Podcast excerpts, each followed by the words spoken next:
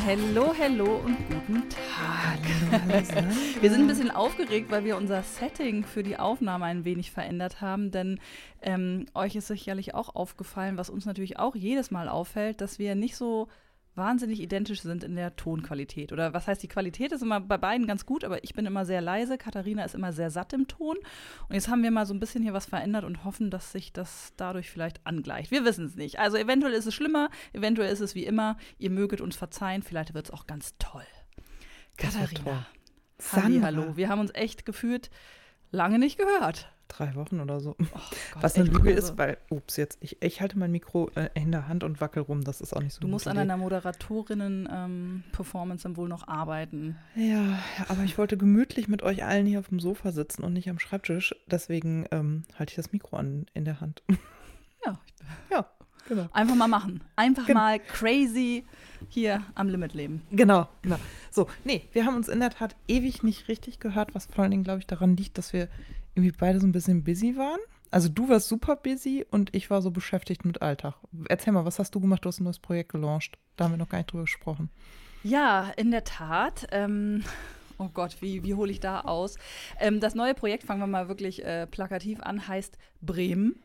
B-R-E-M findet ihr aktuell bei Instagram, ähm, gibt es bald auch bei LinkedIn und es wird ein Magazin geben. Und Bremen ist quasi die Kurzfassung von Bremen.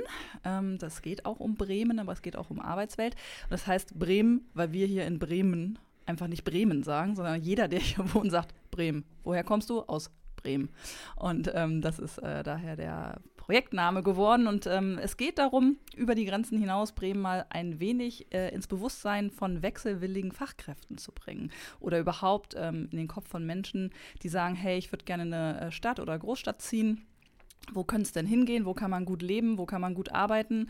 Und da haben viele, so ging mir das auch, Bremen, Bremen, Bremen, äh, nicht so unbedingt auf dem Schirm. Ja? Also ich hatte auch keine Vorstellung äh, von der Stadt, als ich hier aus Berufsgründen gestrandet bin damals ähm, und fühle mich ja ähm, erwiesenermaßen sehr, sehr wohl hier. Und äh, wir wollen einfach ein bisschen sichtbar machen, was es hier so für ArbeitgeberInnen gibt, wie die Lebensqualität ist, wie das Wohnen ist, was es hier für Leute gibt, wie die Startup-Szene ist. Ne? Also so eine, so eine Mixtur wer mir schon länger folgt, kennt das von früher noch äh, von Love Bremen und Nine to Life so ein bisschen, kann man tatsächlich sagen. Es ist irgendwie, hat von beiden ein bisschen was und auch ein paar neue Dinge. Und ja, wie das so ist bei so einem ähm, neuen Projekt, ne? da gibt es einfach äh, ganz viele Abstimmungsrunden. Dann geht es um Layouts, dann geht es um Themen, dann geht es um den Namen. Ne? Das war ja natürlich auch erstmal eine Runde, die man drehen musste. Ähm, Abläufe intern, wie ist die Weitergabe von Informationen im Projektteam und so. Äh, wobei das Projektteam bin überwiegend ich. also zusammen Me, mit myself and I. genau. Nein, aber es hängt halt ähm, der, der, der Kunde sozusagen drin. Das sind ähm, 15 Unternehmen aus Bremen, die sich zusammengeschlossen mhm. haben, die gesagt haben, Mensch, ähm, wir möchten was für ähm, das Image von Bremen tun. Wir haben das Gefühl, wir kommen gar nicht so rüber, wie es hier wirklich ist. Wir sind hier alle gerne ansässig und wir möchten mehr darüber erzählen. Und diese 15 haben sich eben zu einem Verein zusammengeschlossen. Und dieser Verein hat mich beauftragt. Und dann gibt es natürlich rechts und links noch andere DienstleisterInnen, also eine Agentur, die jetzt das Magazin ähm, ja, programmiert oder technisch aufsetzt, dann hatte ich jetzt noch also mit Fotografen zu tun, sowas. Mhm. Also das, es gibt dann neben dem Instagram-Account, den ich ja fantastisch finde, den ich sehr gern abonniert habe und äh, sehr viel von dir lerne, wie man Storytelling betreibt, weil ich finde, das ist ja so ein bisschen das, ähm, die Herausforderung an der Sache, auch nicht einfach nur zu sagen, Bremen ist irgendwie geil, kommt her, sondern da ja auch so Argumente zu finden. Und ich finde, das macht ihr echt hervorragend, also auch in Bildsprache und in Geschichte und so. Und daneben wird es dann aber eine Website geben, die ein Magazin sein soll oder die hm, ist dann. Ja, genau. Mhm. Also das ähm, Konzept ist, dass wir im Grunde kuratieren, was es in Bremen schon gibt. Also mhm. es gibt ja ganz viele ähm, ja, Content-Schnipsel. Also ob es das Starthaus ist, wo Gründung ansässig ist, die haben ein Magazin, die Wirtschaftsförderung hat ein Magazin und so. Und wir gucken einfach, was aus unserer Sicht sehr ähm, ja, repräsentativ ist für den Geist von mhm. Bremen, der hier herrscht, kuratieren das, also bringen das in Exzerpten da auf die Seite und dann kann man einfach auf den entsprechenden Urheberseiten weiterlesen und wir schreiben auch ein paar eigene Texte. Also ich habe jetzt mhm. zum Start eine Geschichte gemacht über Frauen in der IT, also ganz allgemein, wie ist da die Lage in Deutschland und habe mir angeschaut, wie das in Bremen äh, gerade begleitet äh, wird, dieses Thema. Ähm, da gibt es nämlich jetzt auch ein ähm, neues Webportal für ArbeitgeberInnen, die sagen, hey, wir sind in der IT ansässig, wir sind aber noch nicht feminin und weiblich genug, wir möchten da wirklich ernsthaft was tun und mehr Frauen zu uns bekommen, was können wir tun? Also so ein, ähm, ja, eher wirklich Informations- und Befähigungsportal, das macht Bremen Digital Media, das ist hier so ein Verband. Ähm, darüber schreibe ich ein bisschen aber über äh, allgemein auch Frauen in der IT und ich habe eine Story gemacht über drei Menschen, die zurückgekommen sind nach Bremen, obwohl sie länger weg waren, also die aus Bremen weggegangen ah, sind, aus spannend. unterschiedlichen Gründen, aus, auch aus beruflichen Gründen und sich dann sehr bewusst aus ganz, ganz verschiedenen Gründen tatsächlich wieder entschieden haben, äh, nach Bremen zurückzukommen. Ähm, also sowas machen wir auch. Wir machen auch eigene Inhalte, aber wir kuratieren eben auch das, was da ist, denn es gibt einfach Dinge und man muss nicht immer alles nochmal erzählen, nur mit einem anderen Foto drüber. Das ist einfach Quatsch, das ist nicht effizient. Ähm, voll, und voll. so bündeln wir das ein bisschen. Und ja, das äh, macht Spaß, aber ähm, ja, Projekt Lounge ist halt echt immer wuselig und es ackert dann einfach auch in meinem Kopf. Ja. Ne? Also ich habe dann auch so Bock drauf und dann soll das gut werden und dann habe ich noch eine Idee und dann überlege ich, wie kann man das machen und äh, ja, also war eine sehr, sehr intensive Zeit, ist es nach wie vor noch, aber ähm, jetzt kommt gerade ein bisschen Ruhe rein. Aber das hat mich tatsächlich die letzten Wochen sehr beschäftigt und ähm, ja, auch echt viel Kräfte gekostet und ja, deshalb kam Kommunikation ein bisschen zu kurz. ja, aber auch echt, ne, also du hast ja wirklich sehr viel auch gearbeitet und das vorbereitet und ich kenne das auch, ne, wenn man da so mit dem Kopf drin steckt, dann hilft es ja nicht mal, wenn man nicht am Schreibtisch sitzt, sondern null, gar nicht. Man Immer. will dann morgens, ja zurück, abends, ne, wenn man ja, ins Bett mm. geht, wenn man morgens aufwacht, fällt einem was ein, dann konsumiert man andere Inhalte, ne, und denkt, ach, das ist mm. eine coole Idee oder wie haben die das grafisch gemacht? Eigentlich auch cool, so ein Format wäre mal was, wie könnte man das hier? So, ja, die ganze Zeit. Ja, und dann halt, ihr macht ja wirklich alles selbst, ne? Ich erinnere mich, ihr habt ja euch ja auch zum Shooting getroffen, hast du irgendwie Fahrräder oder so ausgeliehen, ne? Ja, genau, Headerbild-Shooting. Ähm, das äh, habe ich, genau, da hatten wir zwei ProtagonistInnen, also die, die quasi die Models waren, auch aus den Unternehmen. Die musst du natürlich erstmal so auswählen, dass du sagst, hey, das entspricht so dem Stil, den wir haben wollen. Dann musst du mit den Leuten einen Termin finden, den Fotografen dazu holen, Angebote erstmal einholen und dann hatten wir halt Motive und Fahrräder ähm, notwendig waren. Und wenn man es halt richtig machen will, dann muss man sich überlegen, was nehme ich für Fahrräder. Also äh, und zwar zum Beispiel wichtig, dass wir so ein bisschen auch dieses familiäre, das hier in Bremen gut machbar ist, äh, transportieren. Und mhm. war klar, wir brauchen halt einfach ein Fahrrad. Äh, Männerfahrrad, das war uns auch wichtig, mit einem Kindersitz hinten drauf oder ein Lastenfahrrad. Ja, und dann hast du selber keins und dann geht es erstmal los. Aber das ist ja das Schöne hier ja. in Bremen, dass die Netzwerke so hervorragend funktionieren und ich relativ schnell dann alles zusammen hatte. Aber klar, das, das ist halt handgemacht, ne? Mhm. Also es mhm. ist nichts, wo du sagst, hey, ich, ich äh, sag einer Agentur Bescheid, die soll mal dieses ähm, Titelmotiv shooten und zahlst dafür elends Geld und hast damit nichts zu tun. Ähm, und das macht es aber auch so auf der anderen Seite so schön, weil du so viel Einfluss nehmen kannst, weil du es alles irgendwie ja mit aus der Taufe hebst. Das mag ich ja gerne, aber ja. es ist sehr viel Kleinkram dann ja. doch. Ja.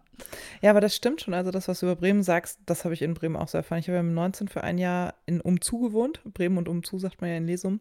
Da mein FSJ gemacht und habe mir im Modernes die Füße wund getanzt. Oh, sehr gut. Und ja, und ähm, später hat meine Schwester noch mal eine längere Zeit in Bremen gewohnt. Ich habe mich da mal super wohl gefühlt und merke das jetzt auch. Ich bin interessanterweise kommen zu mir immer so Bremer Projekte auch immer wieder. Also als ich in Hamburg gelebt habe, haben wir mit der ähm, Hochschule, wie heißt die, die da in dem Hafen sitzt? HFK, Hochschule. Ja, mit der HFK, mh, genau. Mit der HFK haben wir damals ein, Pro, ein Projekt gemacht, das war super spannend.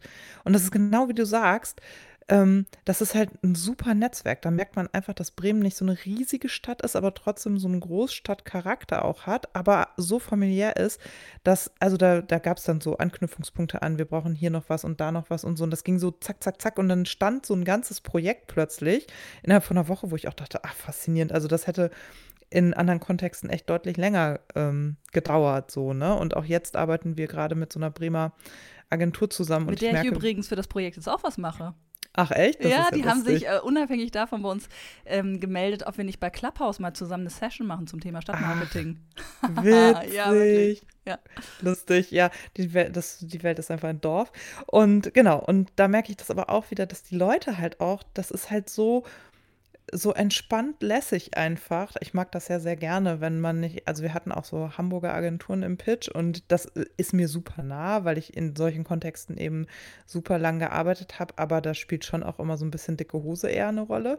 Und wo ich dann auch so ein bisschen lachen musste, weil man echt charakterlich, charakterliche Unterschiede auch merkt. Und ähm, ich das, also ich mag Bremen einfach wahnsinnig gerne. Ich freue mich immer, wenn ich mit Bremern auch zusammenarbeiten kann.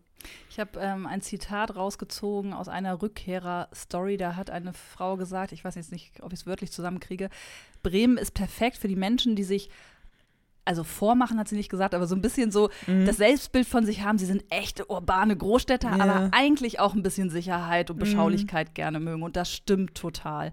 Das stimmt einfach so eins zu eins, so nehme ich das halt auch wahr, dass ich hier denke, es ist Großstadt, aber es ist eine Nummer drunter und das ist genau ja. das, was ich mag, dass man hier nicht irgendwie überall bei jedem Smalltalk-Event dabei sein muss, dass man nicht einer bestimmten Dresscode folgen muss, um ernst genommen zu werden, dass es nicht so ein FOMO gibt, so, oh Gott, es haben dieses Wochenende schon wieder fünf Restaurants aufgemacht. Ich muss natürlich bei allen mhm. gleich mit am Start sein. Hier macht ab und zu ein Restaurant auf und die sind gut und die bleiben dann auch. Und da geht man gerne hin. So, ne, es ist alles so ein bisschen geschmeidiger, ohne dass, dass man das Gefühl hat, es ist provinziell. Und das ist für ein bestimmten Typ Mensch einfach genau richtig, glaube ich. Ja, und ich finde, man merkt aber auch die Küstennähe, ne? Also ähm, du hast ja schon auch äh, noch irgendwie so, auch durch die Verbindung nach Bremerhaven und so, hast du halt auch Menschen, die ähm, es rauszieht. Also ich finde ja immer, dass Städte, die einen Hafen haben und die eine Küstennähe haben, die haben auch nochmal so eine ganz besondere so einen ganz besonderen Touch, weil da irgendwie auch was mitschwingt.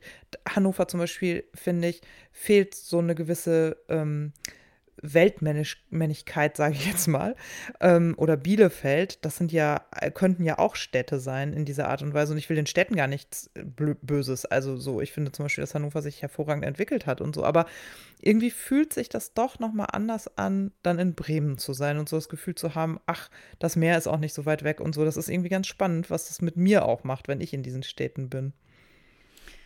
Ja, vielen Dank für den Werbeplatz. für das Projekt.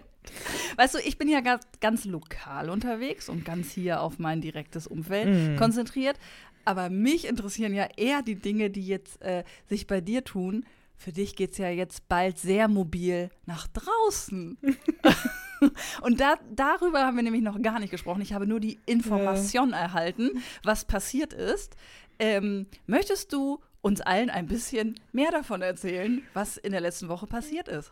Ja, es ist echt crazy. Ja, ich, ich erzähle super gerne. Ich weiß noch nicht, wo ich anfangen soll. Ich habe da heute schon drüber nachgedacht, als du mir heute Morgen das Stichwort drüber gegeben hast, dass wir darüber sprechen könnten. Das ist ja, ui, die Geschichte, die geht ja echt lang. Also ich, ich fange mal am Endpunkt an.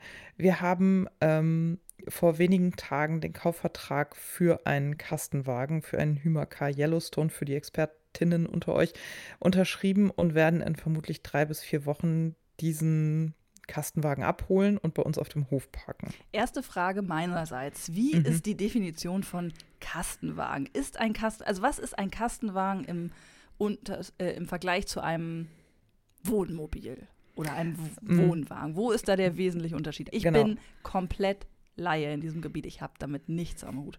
Ja, wir haben uns ja auch erst drei Jahre eingearbeitet. Ich kann dir das zum Glück jetzt beantworten. Also, es gibt halt, ähm, das kennst du bestimmt auch, so Bullis, die so ein Aufklappzeltdach haben, in denen man schlafen kann, die aber ein Bulli sind. Zum Beispiel so ein ähm, T, also von VW, so ein Bus, da steht dann manchmal auch California dran oder Beach oder sowas. Das sind ähm, quasi Campervans werden die häufig genannt oder Bullis, in denen man halt campen kann. Und dann gibt es Kastenwägen.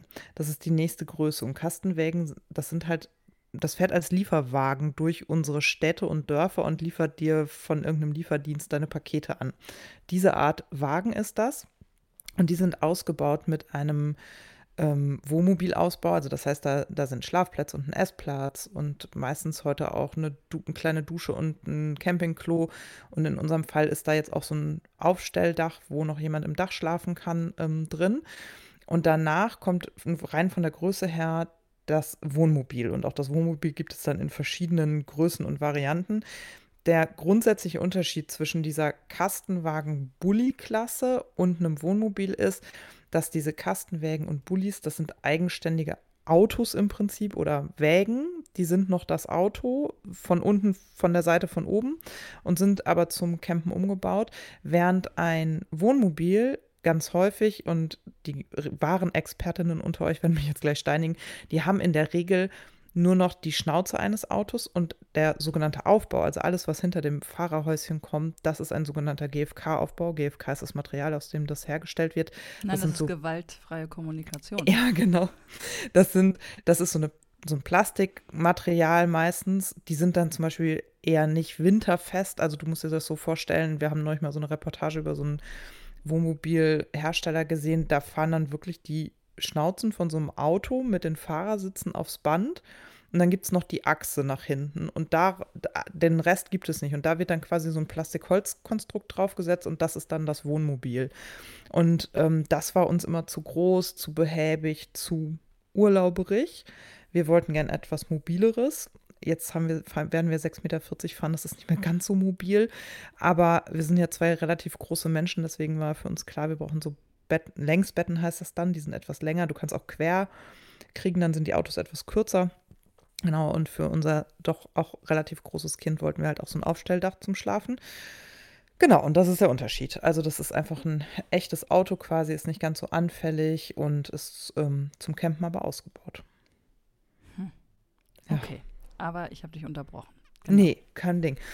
Genau, und ähm, das ist das, die größte Investition, die ich in meinem Leben getätigt habe. So viel Geld habe ich noch nie ausgegeben. Ich habe auch noch nie einen Neuwagen gekauft. Ich hätte auch nicht gedacht, dass wir einen Neuwagen kaufen. Aber der ist neu, der ist komplett neu. Der ist, hat null Kilometer runter, der ist niegelnagelneu. Oh, wow. Denn es gibt de facto gerade kein Gebraucht Wagenangebot. Ja, der Run ist groß, ne? Mhm. Also alle wollen jetzt campen und so und ja. äh, mobil in Deutschland unterwegs sein, ja. Mhm. Mhm. Genau, und das ist halt auch so ein krasser Trend. Also bei uns hat das so angefangen, dass wir vor drei Jahren sind wir mit Freunden nach Elba in den Urlaub gefahren.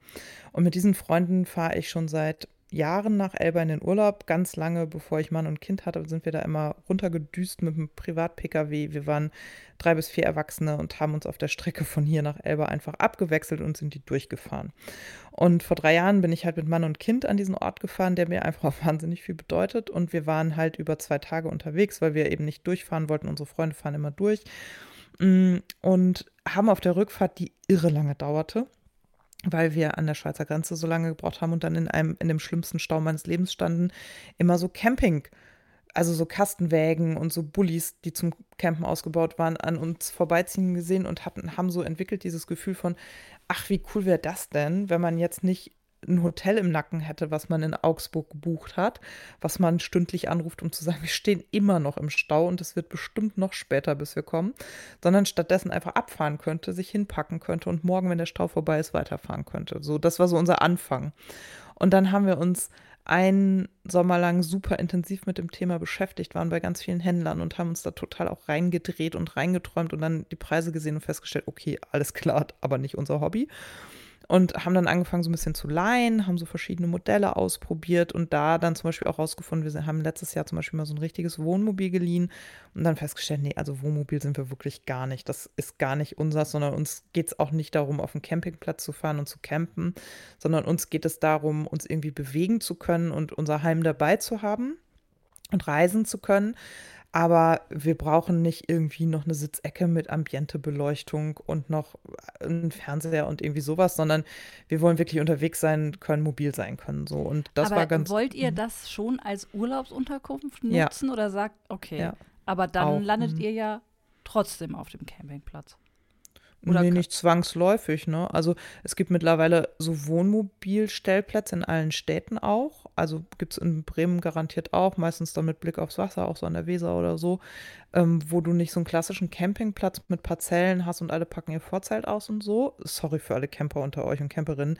Ich will hier niemanden diffamieren, ne? Aber für jemanden, der gar nicht im Thema ist, ist das immer ein bisschen schwierig, den ähm, Unterschied so zu erklären. Und also das haben wir zum Beispiel letztes Jahr gemacht, dass wir ich glaube, in Glückstadt und in Büsum auf einem Wohnmobilhafen gestanden haben. Das kannst du dir vorstellen wie einen abgeriegelten Parkplatz, wo ähm, nur Wohnmobile und diese Campingwägen stehen können und dann hast du Zugang zu Strom und Wasser und vielleicht noch eine, ein Duschhaus irgendwo. Aber da ist nichts mit, du packst deinen Tisch großartig aus oder so. Kannst du, da ist immer so ein, so ein Streifen grün davor, aber das hat nichts mit Campingplatz zu tun, sondern es ist meistens so für ein oder zwei Nächte gedacht und quasi wie so ein stadtnaher Parkplatz, kannst du dir das vorstellen. Also das habe ich im Bayerischen Wald tatsächlich letztes mhm. Jahr hier und da gesehen. Genau. Und dann gibt es ja mittlerweile ganz äh, einige Anbieter auch, die sich darauf spezialisiert haben, dass sich quasi Menschen, die privat Platz für sowas hätten, mit potenziellen Campern zusammentun. Also es gibt zum Beispiel Stichwort Landvergnügen, mhm. das ist so ein Führer, ne, den du, also so ein Buch, was du kaufst und so eine Pla Plakette. Und dann kannst du immer für eine Nacht gratis bei ähm, einem Gastgeber stehen, der in diesem Verzeichnis aufgeführt ist.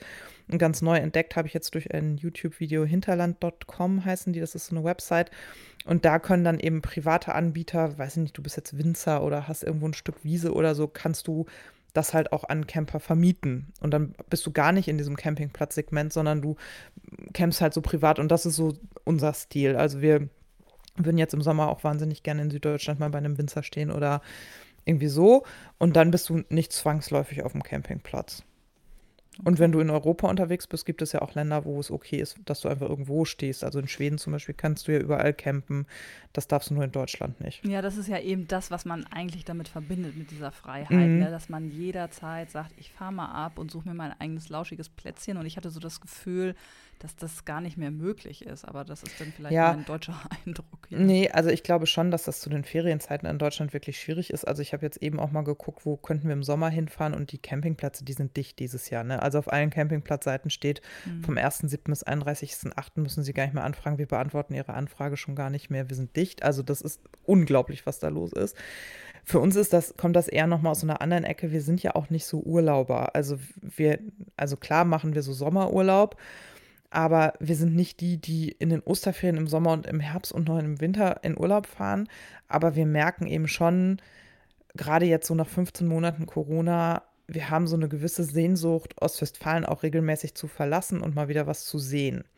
Und wir fliegen nicht so wahnsinnig, also ich bin noch nie wahnsinnig gerne geflogen und am besten lässt man es ja jetzt sowieso ganz sein. Und aber wir haben halt schon irgendwie Bock, auch, weiß ich nicht, sowas zu machen wie, wir fahren halt mal ein Wochenende nach Hamburg. Wir sind mal, wir wollten zum Beispiel letztes Jahr zum Geburtstag meines Mannes eigentlich uns auf die Spuren des Bauhaus begeben und äh, dadurch diese äh, Städte fahren und so. Und das sind halt so Sachen, die könnten wir uns mit dem Camper gut vorstellen, weil ich nicht so wahnsinnig gerne zum Beispiel in Hotels bin. Ich finde Hotel mit Kind super anstrengend und das meistens auch irgendwie total blöd. Und ähm, wir haben dann gleichzeitig in den längeren Urlauben festgestellt, also ich kenne das von zu Hause aus so, dass man in Ferienhäuser fährt. Also meine Familie, meine Kernfamilie ist immer in, ähm, nach Dänemark in Ferienhäuser gefahren. Das fand ich als Kind spitze. Als Erwachsene haben wir uns zu Tode gelangweilt dabei. Also wir sind nicht so gut da drin, zwei oder drei Wochen an einem festen Ort zu sein und den zu entdecken und da immer wieder das Gleiche zu tun, sondern wir merken schon, wir haben halt auch so einen bewegten Alltag, dass und für uns Urlaub nicht mehr ist, wir sind an einem Ort, sondern wir wollen dann uns auch bewegen können und wenn es doof ist, auch wieder gehen können. So, ne? und, wir können niemals ja. zusammen Urlaub machen, Katharina, nee. ist dir das klar? Mm. also für mich klingt es ja traumhaft, zwei Wochen an einem Ort zu sein, wenn er die äh, vielfältigen Möglichkeiten drumherum hat. Also als wir letztes Jahr im Bayerischen Wald waren, das war herrlich. Du warst immer in 20 Minuten irgendwo an irgendeinem Erlebnisfahrt, aber bist immer wieder auf deine Scholle zurückgekehrt ne? und mm. kanntest irgendwie das Gelände und die Spielscheunen und so. Ich mag das ja gerne. So. Ja, ja, ich bin halt, also wenn das gut ist und wenn das für alle passt, wären wir auch sofort dabei. Aber wir haben halt in den letzten Jahren so oft die Erfahrung gemacht, dass es vielleicht dann für einen total gut ist und passt und die anderen zwei bis vier fanden es halt nach einer gewissen mhm. Zeit doof. Und also mit Patchwork ist das eh nochmal ein anderer Schnack, ne? Wenn du dann diese verschiedenen mhm. Alltags äh, Alterssegmente ja. hast. Das war ja bei euch dann auch immer so Kleinkind mhm. und angehende Teenager. Und das ja. ist, das erinnere ich auch noch. Wir waren auch mal zu nee, da, da war mein Sohn noch nicht auf der Welt, also da waren wir nur mit Teenies quasi mhm. ähm, an der Ostsee und schon das war, äh, ja, die hingen eigentlich nur ja. irgendwie vom Handy in der Ferienwohnung ab. Ne? Ja, genau. Ja, und jetzt ist Camping mit Patchwork auch nicht, also das ist ja letztes Jahr auch kein großer Erfolg gewesen, weil wir Daran festgestellt haben. Daran erinnere ich mich noch dunkel, mhm. darüber habe ich heute auch nachgedacht. Ja. Aber ich glaube, dass das Patchwork und das Urlaubsthema da auch nicht mehr zwingend eine riesengroße Rolle spielen. Also das Interesse der ähm, Teenager dann mit uns in Urlaub zu fahren, ist halt auch nicht mehr so riesengroß. Und da gibt es andere Gelegenheiten. Ich sehe das eher so, dass dieser Kastenwagen vielleicht dazu dienen kann, dass der Vater mit seinen Kindern dann vielleicht auch mal wegfährt, ja, so für ein verlängertes ja. Wochenende, mhm. ne? Weil das ist halt so ein bisschen auch das Nächste, dass wir halt auch sowas wie, okay, dann nimmt der Vater vielleicht mal mit den Kindern ein Hotelzimmer. Es ist halt einfach irre teuer. Und bei diesem ganzen Ferienwohnungsgedöns haben wir so ein bisschen, wir sind ja sehr eigen. Also ich kann zum Beispiel nicht in Gelsenkircher Barock Urlaub machen. Und das war jetzt die letzten zwei Jahre leider das Problem, dass ich, wenn ich Ferienwohnungen an der Nord- oder Ostsee gesucht habe, ich leider schlimme optische Schmerzen leiden musste und gedacht habe, wir haben da keinen Spaß. Wenn ich in so einem Kiefernholzbett mit der karierten Bettwäsche liege, weiß ich jetzt schon, dass wir beide total schlechte Laune haben und uns die 90er Jahre äh, Seid Schrankwand ihr nicht angucken. auch aus dem Grund letztes Jahr irgendwo oder ja. vorletztes Jahr mal abgereist? Ja. Mir kommt gerade so eine Erinnerung wieder mhm, hoch. Sind wir, ja. Ach, was ja, war wir das sind nochmal? Da sind wir über Airbnb ähm, nach ähm, quasi an den Ausläufer des ähm, irgendwo zwischen Eifel und Sauerland gefahren. Ich nenne das jetzt nicht, weil die Gastgeberin kann nichts dafür. Das war auch eine sehr nett zurechtgemachte Wohnung. Und es ist so, ich bin verheiratet mit einem Prinzen auf der Erbse. Mein Mann schläft nicht so gut überall. Hm. Es muss so eine bestimmte Art Bett sein. Und das ist schon ein bisschen schwierig zu finden. Und wir haben auch schon Urlaube gehabt, wo wir zu Ikea gefahren sind und neue Matratzen ja, gekauft haben. Ja, das weiß ich auch noch. Irre, In Holland, irre. ja. Ja, oh. das weiß ich noch. Mhm. Oh Gott. Ja. Und von, Was also, habt ihr mit den Matratzen am Ende gemacht? Ja, wir haben sie zurückgebracht, ne? was dann nicht geklappt ja, Ikea, hat. sorry, ne? ja, was dann nicht geklappt hat, weil anders als in Deutschland hatte Ikea gar nicht das Angebot, die zurückzubringen. Und das hat dann zu einer anderthalbstündigen Diskussion geführt zwischen meinem Mann und dem Ikea-Mitarbeiter. Wir haben bis heute bei Ikea Holland noch ein. Hausverbot. Ähm, nein, nein, wir haben einen Gutschein. Ich weiß nicht mehr, ob der gültig ist. Ich habe damals immer nur gedacht, so, oh mein Gott, das ist so peinlich. Aber mein ähm, damals Kleinkind hatte einen Wutanfall, deswegen konnte ich irgendwann einfach den Laden verlassen. Oh Gott, oh Gott, oh Gott. Ja, das war sehr Wilde lustig. Geschichte. Genau, und wir hatten dann eben letztes Jahr vor allen Dingen nach dieser Schlafgelegenheit nach diesem Boxspring-Bett geguckt. Ich war dann ganz glücklich, in dieser Corona-Situation überhaupt noch irgendwas über Airbnb zu finden. Und die Wohnung war eigentlich auch ganz schnuckelig eingerichtet, aber die war halt ansonsten, wir hatten keinen Außenbereich, es waren aber 32 Grad draußen und wir war, es gab nicht mal eine Eisdiele in dem Ort. Also es war, die lag halt kacke. Und das geht uns halt total oft so, dass wir feststellen, ah, wir fanden dann drei Sachen dran cool und dann kommen wir da hin und denken so, oh, ja, okay, aber das habe ich jetzt wieder vergessen nachzufragen, Mist und so. Also, weil wir ja auch nicht so, ich sitze ja nicht so fünf Wochen auf, abends auf dem Sofa und recherchiere die Wohnung gegen, sondern bei uns geht das ja mal relativ zackig. Das kennst du ja auch, ne? Dieses, okay, äh, wir haben eigentlich keine Zeit, den Urlaub vorzubereiten, wir schmeißen das jetzt in die Tasche und fahren dahin, wird schon passen. Und das hat jetzt halt ganz oft nicht gepasst. Und das ist halt noch ein Grund mehr zu sagen, komm, dann lass uns das doch mitnehmen, was wir gut finden, in Form dieses Kastenwagens. Und dann wissen wir wenigstens, dass sozusagen das Ding für uns gut ist und dann gucken wir mal. Und in uns ist halt so ein krasses, wir wollen reisen und was von der Welt sehen in den letzten 15 Monaten nochmal so verstärkt entstanden. Aber Welt nicht im Sinne von Welt, ne? Oder? Oder nee, schon? Welt im Sinne von Europa, ehrlich gesagt. Ja. Also ich sehe mich jetzt nicht mit dem Kastenwagen durch äh, Asien reisen, aber Asien hat mich auch nie gereizt, ehrlich gesagt. Aber Europa, also ich würde furchtbar gerne mal wieder nach Portugal ah, ja, oder Portugal, ja, ne, da bin ich, äh, habe ich mal einen wunderschönen Urlaub gehabt und so. Und ich finde, das ist halt mit Einzelkind ist äh, Camping dann am Ende eben doch auch eine gute Sache, weil du, wenn du dann eben doch auf Campingplätze fährst, meistens Kinder hast und da irgendwie relativ schnell auch der Kontakt zustande kommen kann. So, ne? Wir haben ja uns eigentlich vorgenommen, im nächsten Jahr, das ist ja das Jahr, bevor mein Sohn in die Schule kommt, mhm. ähm, also im, im, ersten Halbjahr, noch mal länger zu verreisen. Und immer ja. über Jahre stand im Raum, dass wir ähm, nach Südafrika reisen. Ich mhm. wollte immer gern nach das ist Südafrika. Total schön. Ja, aber ich merke, dass die letzten, ja, die letzten anderthalb Jahre da ganz viel bei mir verändert haben, dass ich es mir kaum noch vorstellen kann, dahin zu reisen, mhm. wo das vielleicht auch äh, völlig kopflos ist, äh, was da in mir vorgeht. Aber zum einen mm, ist jetzt meine Sorge, weit weg zu sein vom gewohnten, vom gewohnten Gesundheitssystem, äh, von dem, was man durchblicken kann an aktueller Lage. Das möchte ich nicht so gerne. Und es ist ja so, wenn du nach Südafrika gehst, ich meine, man muss es nicht, aber ich, Sicherheitsfreak, würde dann ja einige Impfungen in Kauf nehmen. Mm. Ähm, und irgendwie ist dieses Impfthema war jetzt so dominant, dass ich denke, ich will überhaupt nichts mehr mit Impfungen zu tun haben. Mhm. By the way, ich warte ja immer noch auf meine Impfung, aber es gibt einen Termin. Halleluja. Juhu. Und ja, drei Wochen noch, dann habe ich es auch endlich, zumindest die erste Dröhnung. Nee, aber das ist so, dass ich denke, nee, also ich dröhne mir doch nichts irgendwie in den Körper, um entspannten Urlaub machen zu können. Und vielleicht ist das alles total doof und jeder sitzt jetzt kopfschüttelnd davor und sagt, ach Mensch, jetzt reiß dich mal zusammen, so schlimm ist das alles nicht. Aber wir überlegen gerade, diese, diese Urlaubspläne wirklich umzustellen, mhm. also komplett umzustellen. Ja, länger nochmal weg, aber maximal nach Österreich. Wir überlegen mhm. gerade, ob es wohl sowas gibt. Vielleicht weiß das jemand, der zuhört und hat sowas mal gemacht oder kennt Menschen, die das gemacht haben. Wir überlegen, ob es womöglich ist, eine Wandertour, eine längere, so von Hütte zu Hütte, von Unterkunft zu Unterkunft zu machen. Gute Nacht. Ja, sag auch mal was. Was denn? Ähm, du könntest Katharina Hallo sagen. Hallo. Katharina. Hallo. Gehst du ins Bett? Gehst du ins Bett? Ja. dann schlaf mal gut. Okay. Gute Nacht. Gute Nacht. Kann ich mal, das ist die, ein bisschen so Attacke? Nee. Ich glaube, Papa wartet auch oben. Warum kann ich nicht so die Boxen machen? Ja, das ist ja keine, wir sind ja keine Band. so, ähm, ob es ähm, ja irgendwie die Möglichkeit gibt, tatsächlich von Domizil zu Domizil zu ja. wandern, weil wir eigentlich alle in, der letzten, in den letzten zwei, drei Jahren immer gern auf den Füßen länger unterwegs mhm. waren. Das haben wir jetzt auch im Bayerischen Wald gemerkt und so.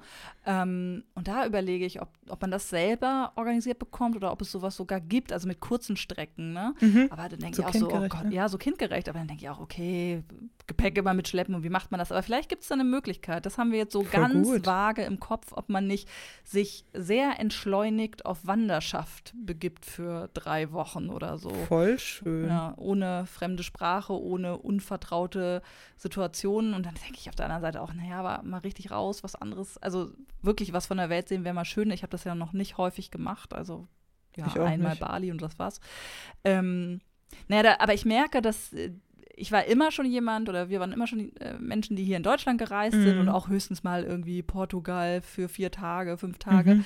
Ähm, aber dass sich das jetzt noch viel besser anfühlt, ne? Also nicht mhm. aus dem Grund, dass man dass andere sagen, man sollte es lieber lassen, sondern weil ich es auch gar nicht anders möchte aktuell.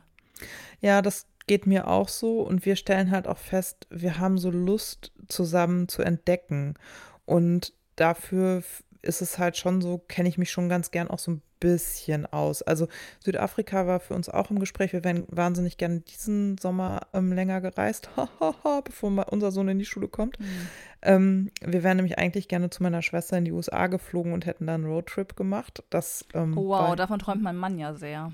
Mhm. Ja, es ist jetzt für mich auch vorbei, weil meine Schwester Gott sei Dank zumindest vorerst nach Europa zurückkommt, freue ich mich super doll drauf. Aber ähm, das wäre halt toll gewesen, jetzt zu sagen, komm, wir nehmen wirklich sechs Wochen frei und also mal abgesehen davon, ob das mit den Arbeitgebern gegangen wäre und so, aber das war immer so ein bisschen unsere Idee. Ist jetzt halt auch nicht zustande gekommen, aber ich merke halt auch, ich will nicht fliegen, also gar nicht. Und ähm, ich habe halt Lust auf dieses Reisen. Also wir sind nämlich zum Beispiel auch, wir gehen ja total gerne spazieren. Zum Wandern kriege ich die Jungs noch nicht, aber wir entdecken total gerne zu Fuß. Und dafür ist halt so ein Campingwagen auch gut. Weißt du, du fährst halt irgendwo hin und dann erläufst du dir die Umgebung und entscheidest halt, bleibe ich, gehe ich, ziehe ich weiter so. Da ist halt auch super viel nervig dran. Ne? Also gerade setzen wir uns damit auseinander was für Zubehör brauchen wir denn, sodass wir noch mit 3,5 Tonnen auf die Waage fahren und solche Geschichten. Und ich gucke auf so Seiten, von denen ich immer gedacht habe, oh Gott, im Leben bin ich nicht, weiß ich nicht, auf so einem Campingausrüsterportal unterwegs und so. Also mir macht da dran auch noch ganz viel so hui, hui, hui. Aber es ist halt auch spannend. Und wir werden ihn ja nicht nur selbst nutzen, sondern das Vergnügen ist so teuer, dass wir beschlossen haben, ins Camper-Sharing einzusteigen und unseren Wagen zu teilen. Ja, und dazu muss man ja auch sagen, diese Entscheidung, jetzt mal Flotti Karotti ordentlich Batzen Geld auszugeben, hängt ja auch damit zusammen, dass ihr euch für eine andere Ausgabe oder gegen eine andere Ausgabe entschieden ja, habt. Genau, das äh, richtig. Also das ist jetzt nicht sozusagen einfach eine Urlaubs- und Freizeitgeschichte, ähm, die wir gemacht haben, sondern wir hatten ja immer den Plan, dass wir eigentlich ein Haus bauen. Und ähm, vor, ich glaube, drei oder vier Wochen habe ich so eine kleine Sinnkrise gehabt und aus mir platzte es dann irgendwann plötzlich meinem Mann gegenüber raus und ich sagte, ich will nicht bauen. Und das führte dann erstmal zu sehr entsetzten Blicken und etwas längeren Gesprächen. Und ähm, einen Tag später hat dann unsere Architektin, die seine Schwester ist, zum Glück ähm, in dieselbe Richtung gesteuert und sagte, ja, Corona-bedingt explodieren die ähm, Baukosten gerade so, sodass ähm, ihre Bauprojekte alle zur Nachfinanzierung müssen, weil etwa 30 Prozent mehr Kosten veranschlagt werden müssen. Und das hätte dazu geführt, dass. Baustoffe oder? Ja, also das eine ist wohl, dass ähm, genau Rohstoffpreise gerade wahnsinnig hoch sind. Und das andere ist, dass viele Baufirmen noch in der Kurzarbeit sind und die Auftragsbücher voll sind. Ja, das merken wir gerade auch. Wir haben ja auch eine ja. Sache am Haus, die wir machen wollen. Wir kriegen es mhm. nicht mehr hin, dass äh, ja. Angebote abgegeben werden. Genau, und dann kriegst du die Handwerker nicht. Und wenn du so eine Baugenehmigung hast, musst du ja aber innerhalb von 24 Monaten dann auch bauen, sonst verfällt die. Und so. dann hast du vielleicht schon Teile deines Hauses gemacht und dann kommen die Handwerker nicht. Also das ist halt einfach okay. wahnsinnig mhm. doof so, ne? Und ähm, da, also das waren so zwei Komponenten und bei mir kommt halt zu diesem Gefühl von, ich will nicht bauen hinzu, das bedingt sich einfach darin, dass ich nicht bauen will. Also ich wollte noch nie bauen, ich kann umbauen, damit bin ich groß geworden. Aber ich finde, gerade 2021 ist ich baue ein Einfamilienhaus irgendwie ökologischer und ökonomischer Wahnsinn. Und wir hatten dann hier eine Planung und haben dann irgendwie festgestellt, okay, mit 30 Prozent erhöhten Kosten würden wir für ein eingeschossiges Haus auf dem Land. Und wir wissen alle, ein Einfamilienhaus auf dem Land selbst genutzt ist keine Altersvorsorge, sondern eher ein äh, Problem, was du auch haben kannst, wenn zum Beispiel der Partner, wenn du dich trennst oder ein Partner verstirbt oder und du bist noch nicht in, aus der Finanzierung raus und so. Im Moment ist hier ein totaler Run. Du kriegst hier kein Haus, du kriegst keine Wohnung, du kriegst gar nichts. Alle wollen hierher. Aber du weißt nicht, ob das in 10 oder 15 Jahren noch so ist, weil hier gerade auch sehr viele große Häuser da wohnen ältere Paare oder einzel alleinstehende ältere Menschen, die irgendwann sterben werden, wo klar ist, da kommen die Kinder halt auch nicht zurück und so. Also hier wird sich innerhalb der nächsten fünf bis zehn Jahre auf dem Wohnungsmarkt wahnsinnig viel tun. Und dann baue ich, halte ich fest, für 400.000 Euro hier so ein Einfamilienhaus auf dem Land hin. 400.000 Euro. Wir haben gerade äh, so ein ähm, Dossier gehabt im Weser-Kurier über die Preise hier. Da fällt dir gar nichts mehr zu ein. Ja, und Bremen ist ja noch vergleichsweise okay. Also hier mm. gibt es ja noch ein bisschen was zu kriegen. Aber da haben wir auch für ähm, unseren Haustyp hier in, äh, in der Siedlung, das hat sich verdreifacht in den letzten fünf mm. Jahren. Das ist ja. der Wahnsinn. Und ich bin halt einfach, also wir sind ja, als wir zurückkamen aus Hamburg hierher, haben wir ja, ähm, also wir haben ja bei ähm, dem Vater meines Mannes gewohnt, wir haben bei meinen Eltern gewohnt, weil wir immer gesagt haben, wir glauben an den Gedanken des geteilten Wohnens. Also dass halt so infrastrukturelle Dinge wie ähm, Heizung, Wasser, dieses ganze drumrum, was so ein Haus ja einfach braucht, ja. dass das Sinn macht, das ja. zu teilen. Ja. Und ähm, natürlich spielt dabei halt Emotion ganz viel eine Rolle und man muss irgendwie ähnliche Vorstellungen haben. Und das war mit den Eltern ähm, mal mehr, mal weniger möglich, aber am Ende war es halt einfach so, ich glaube da immer noch dran. Ich glaube immer noch daran, dass das viel mehr Sinn macht, zum Beispiel ein Vierfamilienhaus zu haben, in dem unten zwei große Wohnungen für Familien sind und oben drüber zwei kleinere Wohnungen für äh, ältere Ehepaare, die vielleicht keinen Garten mehr wollen, aber trotzdem ans Leben angebunden sein möchten. Total, und ja. die Familie möchte vielleicht mal jemanden im Haus haben, ja. um einfach mal ein Babyphone hoch und so weiter und so fort. Als dieses singuläre einzelne Wohnen. So, und ich habe dann ja auch nochmal den Podcast mit Maya Göppel gehört bei Hotel Matze, die diese These ja auch ganz krass unterstützt und sagt, ökonomisch und ökologisch ist das Wahnsinn, dass wir diese ganzen Flächen für Einfamilienhäuser versiegeln. Und am Ende sitzen wir, also das ist halt so meine Vorstellung. Ich meine, ich bin, mein Mann ist 50, ich bin 42. Wir fangen jetzt an, ein, wir würden jetzt anfangen, ein Haus zu bauen. Wir laufen mit der Finanzierung auf jeden Fall in die Rente rein. Und dann denkt man so, und dann machen wir das, damit, damit man wir dann jetzt irgendwann wieder umziehen muss, weil es nicht mehr ja, gerecht ist. Genau, und ja. weil es gro zu groß ist. Ja. Also was will ich denn mit 100, weiß ich nicht, 30, 40, 50 Quadratmetern alleine? Was will ich damit so? Und will ich das dann auch verkaufen? Dann kommt bei uns durch die Patchwork-Situation hinzu. Mhm. Das ist halt erbtechnisch ein totaler Albtraum, das gerecht hinzukriegen. Das geht quasi nicht. Und da, da also so ja, und ich verstehe, was du meinst. Und das ist halt auch, was ich sitze bei unserer Architektin und die erklärt mir das auch und äh, sagt mir das und in mir fängt nichts an zu schlagen. Ich denke mhm. nicht, oh toll, wir haben bald unser Haus, sondern ich denke nur so, ach du Scheiße, am Ende dieses Projekts steht die Scheidung. Und das war halt auch was, da bin ich so fest von überzeugt, weil wir können Projekte zusammen durchrocken, ohne Frage. Aber ich kenne mich. Und wenn ich in kurzer Zeit unter Druck mit hohem finanziellem Druck im Nacken viele Entscheidungen treffen muss, bin ich nicht mehr entspannt. Und parallel zur Erwerbstätigkeit, ne? Ja. Das, ähm, Und ich werde ja nicht, genau, ich werde ja nicht müde zu sagen, man muss so viel vereinbaren im Leben, nicht nur Kinder und Familie. Auch so ein Hausbau erfordert ja Konzentration. Da musst Ja. du abends da sitzen, noch irgendwelche Sachen durchschauen, Entscheidungen treffen, ja. Und dann hast du das Kind da noch rumspringen, das ist ein riesen Batzen Ja. Druck. Und wenn du dann, Ja. ja, wie du so richtig sagst, finanziellen Druck noch oben drauf hast, da musst du mental echt, also da darfst du eigentlich keine Pandemie gerade hinter dir haben. Nee. Da musst du mental sowas von locker flockig drauf sein und das Gefühl haben, ja, das ist mein größter Traum und den lasse ich jetzt wahr werden, allen Widrigkeiten zum Trotz. Und wenn du das nicht richtig spürst, ist es wirklich gerade aktuell Kamikaze, ne? Wenn man dann noch Voll. so auf, auf gesellschaftlicher Sicht ähm, so Argumente dafür hat, dass es einfach auch nicht nachhaltig ist oder nicht zeitgemäß oder zukunftsgerichtet, um, umso mehr stellt man das dann in Frage.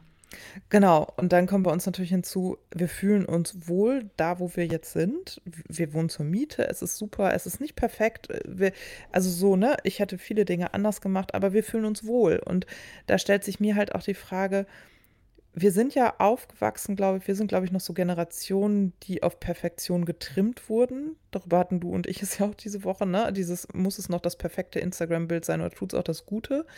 Und so ist das, glaube ich, beim Wohnen auch, dass da wir halt, also dass da vielleicht auch so eine Hoffnung ist von, ah nee, und das geht noch besser und das geht noch besser. Und kann man nicht einfach mal sagen, nö, es ist gerade für diese Phase, in der wir sind, gut so, wie es ist. Also ich glaube, Wohnen geht nur ähm, bezogen auf Lebensphasen.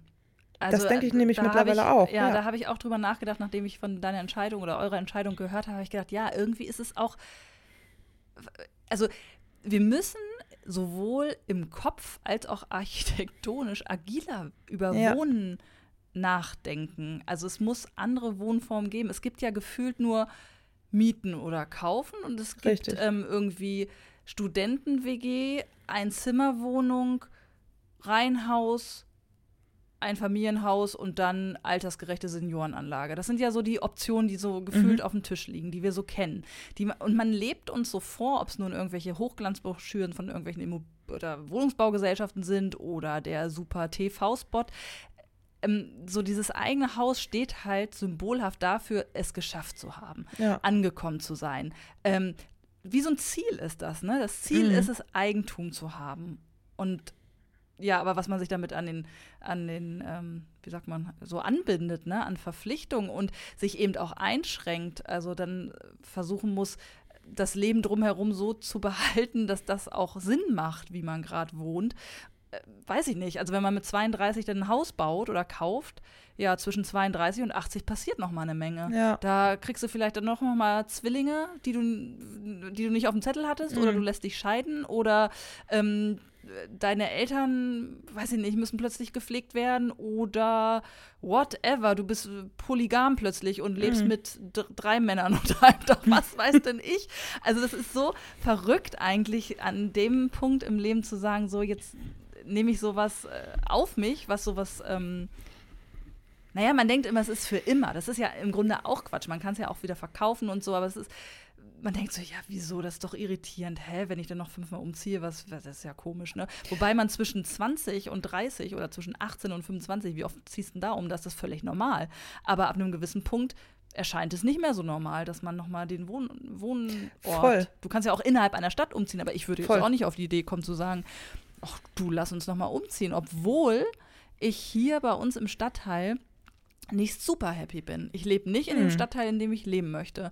Ähm, und wir haben auch darüber nachgedacht, hm, sollten wir uns nochmal verändern. Und ich habe es nicht über mich gebracht, das ernsthaft zu- durchdenken, Hm. weil das wirkt, wirkt sehr mh, traumtänzerisch zu sagen, ja, Mhm. jetzt baut man hier nochmal alles ab und packt alle vier Etagen irgendwie nochmal in Kartons und Mhm. sieht nochmal woanders hin. Das wirkt sehr, sehr absurd, aber eigentlich ist es gar nicht so absurd. Nee, und ist es überhaupt nicht. Und also dieser Lebensphasenansatz, der kristallisiert sich bei uns auch immer weiter raus. Also ich bin ja in den 20, 23 Jahren, die ich nicht mehr zu Hause wohne, also bei meinen Eltern im Kinderzimmer, bin ich, glaube ich, zehnmal umgezogen und mein Mann ist, glaube ich, 15 Mal umgezogen. Das Boah. wirkt immer wahnsinnig viel, Ja. aber du kannst die Lebensphasen daran und die Veränderungen daran Ja. durchdeklinieren.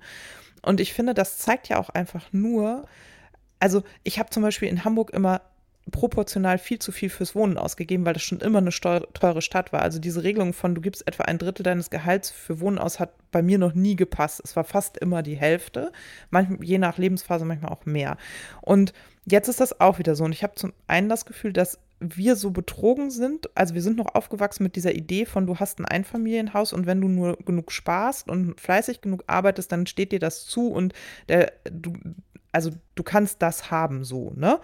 Und Jetzt stellen wir aber fest, nee, kannst du halt auch nicht einfach so haben, weil wenn du mit 25 diese Entscheidung nicht gefällt hast und diesen riesengroßen Kredit aufnimmst, den du daneben abzahlst, dann funktioniert das vielleicht hinten raus auch nicht mehr. Und dann kommt noch hinzu, dass mir auch so klar geworden ist, du brauchst ja diesen relativ großen Platz, den du als Familie brauchst, auch aufs ganze Leben betrachtet, nur eine relativ ja. kleine ja. Zeit. Ja, so 16, 17, 18, genau. 19 Jahre.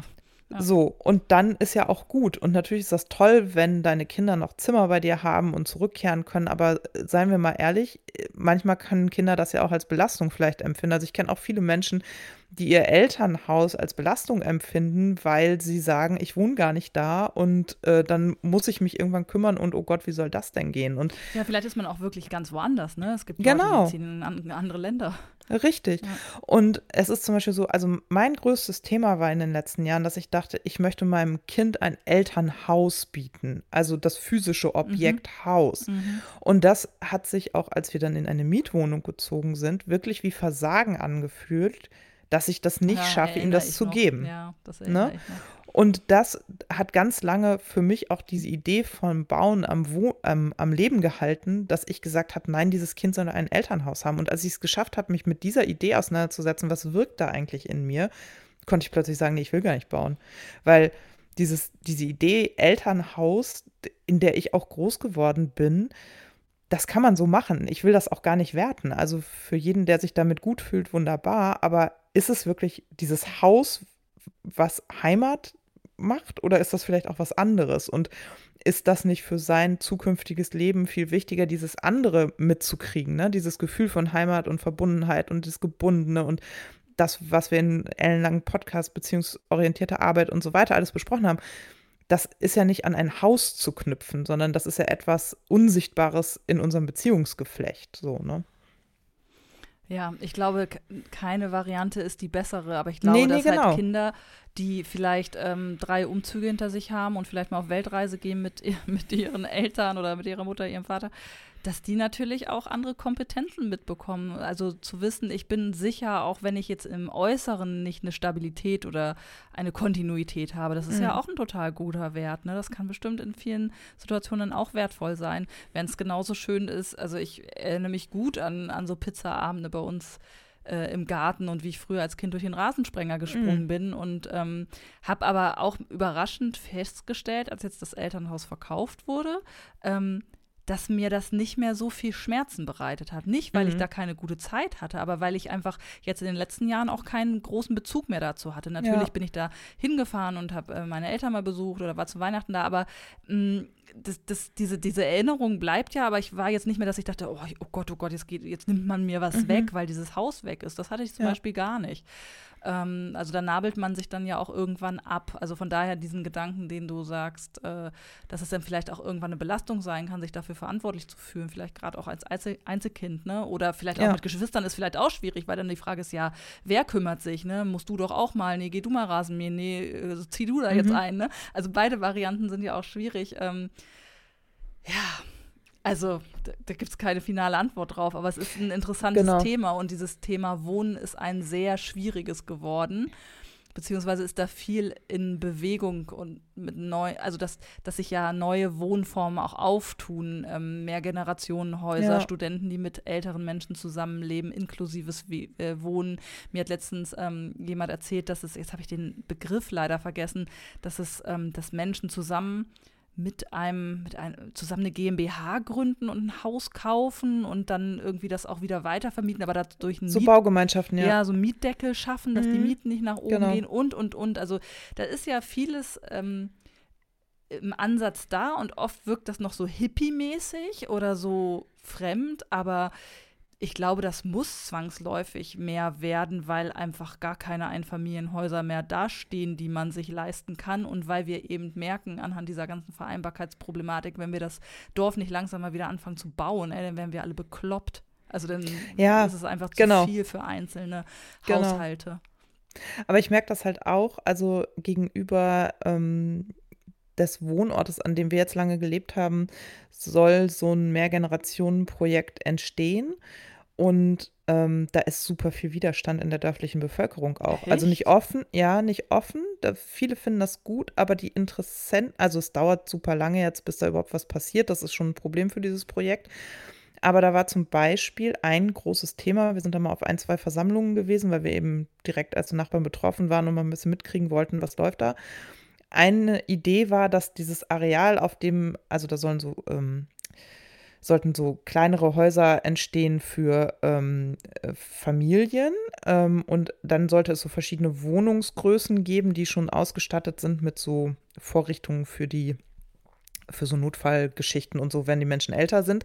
Und dann war der Platz aber sehr begrenzt gedacht, weil es ja auch so Untersuchungen gibt, das hat die Maya Güppel in diesem Zeit-Podcast zum Beispiel auch erzählt, dass man eigentlich sagt, dass der Mensch zum äh, Wohnen 25 Quadratmeter für sich braucht. Ich glaube, es waren 25 oder 49, ich weiß es nicht mehr, hört Wie viele gerne nach. Quadratmeter hat euer Kastenwagen? Ja, genau. Aber da sind halt diese Gemeinschaftsräume nicht drin, sondern dein privater Ja. Raum sind jetzt sozusagen 25 Quadratmeter. Das ist dein Platzbedarf. Und Als da einzelner kommt Mensch. als einzelner Mhm. Mensch.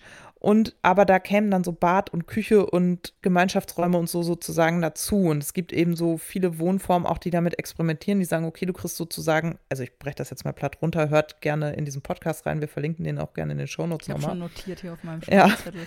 Ähm, und die sagen dann halt, du kriegst jetzt diese 25 Quadratmeter und den Rest, den bringen wir so zusammen, dass Gemeinschaft entsteht, dass Räume auch offen sind, dass, dass eben aber auch so Diskussionen wie, das soll hier jetzt keine WG sein und so alles hinfällig ist. Und in diesem Wohnprojekt, von dem ich angefangen habe zu erzählen, war das zum Beispiel so, dass die Leute dann gesagt haben, nee, also ich verkaufe doch jetzt nicht mein Riesenhaus, in dem ich zu zweit seit äh, 40 Jahren wohne und ziehe dann zum Beispiel in eine 60 Quadratmeter Wohnung zu zweit und habe dann keinen Garten mehr, aber für den gleichen Preis sozusagen. Also da spielte monetäre Erwägung auch eine Rolle. Also ich verkaufe etwas Großes, kann mir etwas Kleines, was mir in einer- in einer, Leben, in einer späten Lebensphase aber vielleicht mehr Annehmlichkeiten bietet, zum gleichen Preis erwerben. Das wollten Menschen auf dem Dorf ganz oft nicht. Und ein Ding war auch, das sollte ein autofreies Areal werden. Da sollten keine Parkplätze geplant werden. Und das hat total auf Widerstand gestoßen. Da haben die Architekten gesagt, ja, aber wir planen, dass hier E-Autos stehen, die einem Gemeinschaftspool, ge- also die euch allen gehören, auf die habt ihr Zugriff und ihr könnt zum Beispiel über eine App darauf zugreifen. Mhm, Große cool. Empörung, weil sich die Dorfbewohner das nicht vorstellen können, auch im Alltag kein eigenes Auto mehr zu Ja, haben. aber das wird sich verändern, ne? Also da- Genau, das, mit der nächsten genau. Generation wird das total attraktiv sein als Lösung, glaube ich. Ähm, Genau, und wir haben halt gesagt, boah, wie cool ist das Ja, denn? Wir, können wir als Nachbarn bitte auch dieses E-Auto mit benutzen und unser Zweitwagen endlich abschaffen? So, also, und ich glaube, dass da halt ein Generationending auch dran ist, und das sagt die Maya Göpel halt in diesem Podcast auch, die sagt, man muss das mal entpacken. Was bedeutet denn dieses Einfamilienhaus in Deutschland? Das ist sozusagen deine Versicherung darauf, dass du im Alter, weil wir ja auch überwiegend mit Altersarmut zu rechnen haben, aber Mhm. wenigstens ein Dach über dem Kopf Mhm. hast. Und das sind Mhm. sozioökonomische Faktoren, die dann eine ganz große Wirkung entfalten. Und dieses Spiel wird gerade umgedreht aus ökologischen und Klimabetrachtungspunkten. und natürlich macht Menschen das Angst, wenn du ihnen sagst, du darfst kein Einfamilienhaus mehr bauen. Aber das ist zu verkürzt. Du musst ihnen halt dann auch aufzeigen, was geht denn stattdessen. Ne? Es gibt hier in Bremen, fällt mir gerade ein, einen jungen Mann, der ist 16, glaube ich, aktuell, Leonard Gessner. Ich habe einen Podcast mit dem gehört. Ähm, Cl- Club Universum, das ist ein Podcast vom Universum hier, dem Science Mhm. House und dem Club Dialog, das ist so ein Kreativnetzwerk. Und Leonard Gessner äh, ist quasi Journalist, seit er 14 ist und spricht mit Spitzenpolitikern und hat Mhm. seinen eigenen politischen YouTube-Channel, seinen eigenen Podcast, ähm, hat mit Gregor Gysi gesprochen, hat ähm, mit Gerd, äh, hier, ähm, na, mit der Göring, wie heißt sie Mhm. denn? Eck, äh, Katja Eckert-Göring. Eckhard Göring und so, also ähm, an Angela Merkel ist er noch nicht Mhm. rangekommen, hat er selber erzählt, ne, aber der ist da echt, also Wahnsinn. Die, ich, Den Mhm. verlinke ich auch den Podcast. Ich war so beeindruckt, weil du denkst ja bei einem 16-Jährigen, der schon, der schreibt für die Welt und für, Ach, ach, ich weiß nicht was.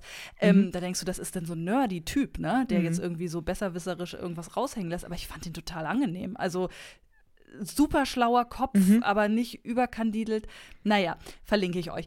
Was ich eigentlich sagen will, der ähm, hat ein Buch geschrieben über die Generation Z und deren, ich weiß nicht, wie es genau heißt, irgendwie deren Politik.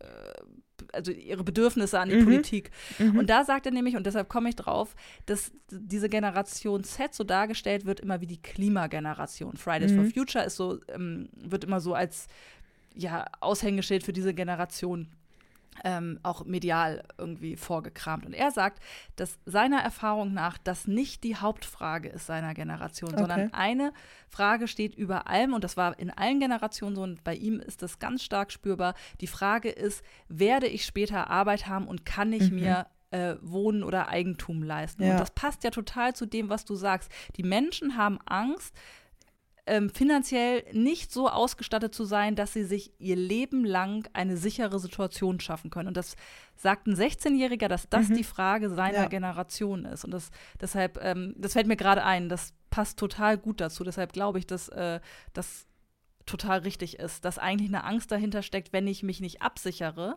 ähm, wenn ich kein Eigentum habe, dann bin ich, äh, habe ich später kein Geld, wenn ich nicht mehr arbeite. Und das ist ein Fakt, der darf natürlich nicht sein. Ja, plus da steckt ja so viel auch weiteres drin, was ja auch in unseren Insta-Bubbles immer diskutiert wird. Ne? Das hängt ja ganz eng mit nicht vorhandener finanzieller Bildung zusammen. Uns wird ja immer vorgegaukelt, dein Einfamilienhaus in deinem Dorf ist eine Absicherung und alle FinanzexpertInnen, die ich in den letzten Jahren gelesen habe, ob es Madame Moneypenny oder hier die ähm, Christiane von Hardenberg oder wer auch immer ist, sagen, selbstgenutztes Eigentum, insbesondere auf dem Land, ist alles andere eben als eine Altersvorsorge. Das ist eher ein Altersrisiko. Und solche Geschichten da spielt aber auch mit rein, wie leben und arbeiten wir eigentlich. Da spielt auch mit rein, dass das ist ja das, was jetzt auch ganz krass in Corona deutlich wurde. Es gibt gar keine Generationengerechtigkeit. Es gibt eine sehr saturierte, satte Generation vor uns und es gibt die vergessene Jugend und wir hängen irgendwo dazwischen. Und wie wollen wir eigentlich eine Welt gestalten? Ab wann dürfen Jugendliche vielleicht auch mal mitreden und wie lange dürfen Alte noch mitreden? Und so, also da, das umfasst ja eigentlich den, den kompletten Komplex, den wir gerade weltweit zu lösen haben. So, ne? Und das ist, glaube ich, was nur am Wohnen aufgehangen. Ähm, und, und dann kommt hinzu, weißt du, ich als weiße, gut ausgebildete, total privilegierte Frau kann relativ leichten Herzens entscheiden, wir wohnen zur Miete, uns wird schon nichts passieren und gesprungen wird, wenn die Hürde kommt. Aber ich habe keine Vertreibungserfahrung, ich habe keine Kriegserfahrung im Hintergrund und ich weiß, ich lebe in einem Land, wo es ein soziales Netz gibt. Ich werde schon irgendwie auf die Füße fallen, wenn es hart auf hart kommt. Das sind ja auch, also das möchte ich hier nochmal betonen, total privilegierte Diskussionen und Entscheidungen, die ich hier treffen kann. Ne? Das ist halt für jemanden, der alleinerziehend ist und Hartz IV empfängt, nicht so leicht zu entscheiden. Und wohnungslos darf man äh, bestenfalls in ähm, Deutschland gar nicht sein, weil ja. einem Herr Spahn dann äh, zumutet, vielleicht oh. ganz schnell auf der Intensivstation zu landen. Äh, kle klei kleiner nicht. Einschub, also das ist äh, was, was mich wirklich vor zwei Tagen so fassungslos gemacht hat, als ich diese Schlagzeile gelesen habe. habe ich im ersten Moment gedacht, okay, Sandra, jetzt erstmal, ne, guck, check die Quellen und was ist denn da los und so. Und so ganz wasserdicht bis zum Ende ist es ja noch nicht transparent, äh, was da passiert ist, aber irg irgendwas in die Richtung dieser also sowas kommt ja nicht aus dem Nichts, ne? Und ähm, ja. dann habe ich so drüber nachgedacht, okay, zählen wir doch mal auf. Menschen mit Behinderung, Obdachlose und Hartz-IV-Empfänger, was haben die alle drei gemeinsam? Sie sind nicht Teil äh, unseres erwerbstätigen Lebens. Wir, mhm. Sie zahlen keine Steuern. Und da dachte ich so, ach krass, okay, wenn man hier nicht Leistung erbringt und Geld ins Steuersystem ähm, pumpt, dann gehört man zu der Klasse derer, die man auch mit vielleicht mangelhaften äh, Masken als Corona-Schutz äh, ausstattet. Also das ist, also in, das ist, da fällt mir, mir fällt dazu nichts mehr ein. Also, also die Entmenschlichung in der Politik und ja. die äh, ist ja in den letzten Monaten mehr als deutlich geworden, würde ich sagen, an vielen Stellen. Und ähm, ich habe es neulich mal so zusammengefasst, dass ich gesagt habe, durch diese Pandemie ist halt so klar geworden, dass wir ähm, wer, wer, der Treiber ist, nämlich dass der Kapitalismus und die Wirtschaft der Treiber Total, sind. Ja. Und die Impfstrategie, die sich dahinter hängt, wäre gewesen, man äh, impft halt zuerst die, die diesen Motor am Laufen halten, aber die Impfstrategie basiert noch auf der Idee von Sozialstaat und ähm, hat deswegen zuerst die Älteren und die äh, Kranken und so in oder die Risikogruppen fokussiert, was auch total richtig ist. Aber ich finde, beides passt halt nicht zusammen und ich glaube, da ist so ein Gap äh, entstanden, in das nicht nur Studierende und Jugendliche, sondern eben auch Menschen ohne Risiko und so gefallen sind. Und das finde ich ist jetzt auch sehr spannend, wie da in der Retrospektive mal die Aufarbeitung äh, erfolgen wird, weil da sind ja so viele Sachen in den letzten Monaten passiert, die gar nicht gehen. Ne? Also.